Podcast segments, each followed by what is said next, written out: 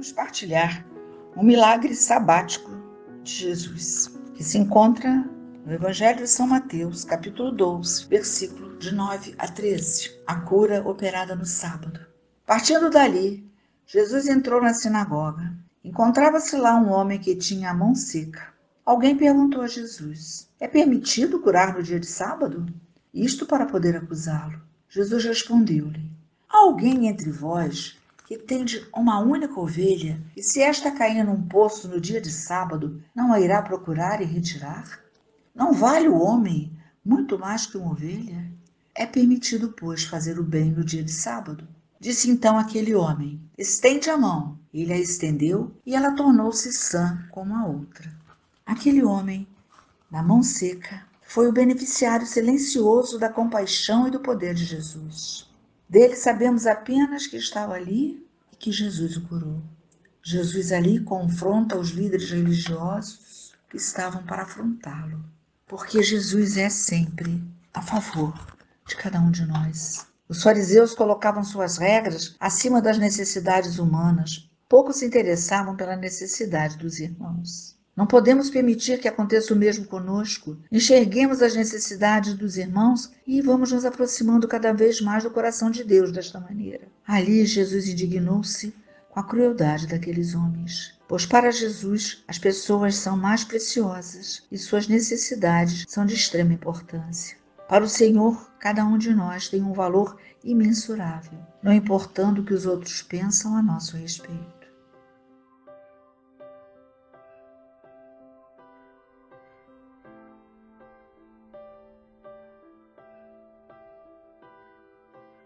Senhor Jesus, destes a ordem àquele homem, estende a tua mão. E ela ficou curada. Queremos te pedir agora, Senhor, cada um de nós, que esse milagre aconteça agora nas nossas vidas. Que o Senhor diga para nós: abre a tua vida diante de mim, abre teu coração diante de mim e que sejamos curados, Senhor. Curados agora, sarados, Senhor, das nossas imperfeições, dos nossos medos, das nossas angústias, das nossas dúvidas, das nossas doenças físicas, mentais, espirituais. Senhor, nós estamos aqui hoje, como aquele homem estava naquela reunião nós estamos guardando as nossas dificuldades, escondendo as nossas feridas, porque o mundo não pode conhecê-las, que senão não seremos aceitos. Mas diante de ti nada fica oculto, e as nossas feridas, as nossas dificuldades não nos afastam de ti. Ao contrário, tu nos aceitas, Senhor, tu nos recebe tu nos transforma, porque vós vos importais com cada um de nós. Somos tão importantes para vós, Senhor, porque fomos comprados por vosso sangue. A nossa salvação veio das vossas mãos maravilhosas, Senhor. Aqui estamos nós abrindo diante de Ti nossos corações ressecados, nossos sonhos amortecidos, nossa esperança desfalecida.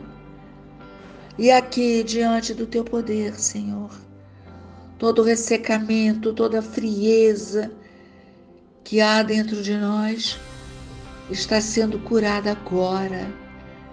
Não importa a hora, não importa o dia, o que importa é estarmos abertos na tua presença. E te colocamos, Senhor, os nossos corações tão necessitados de vós.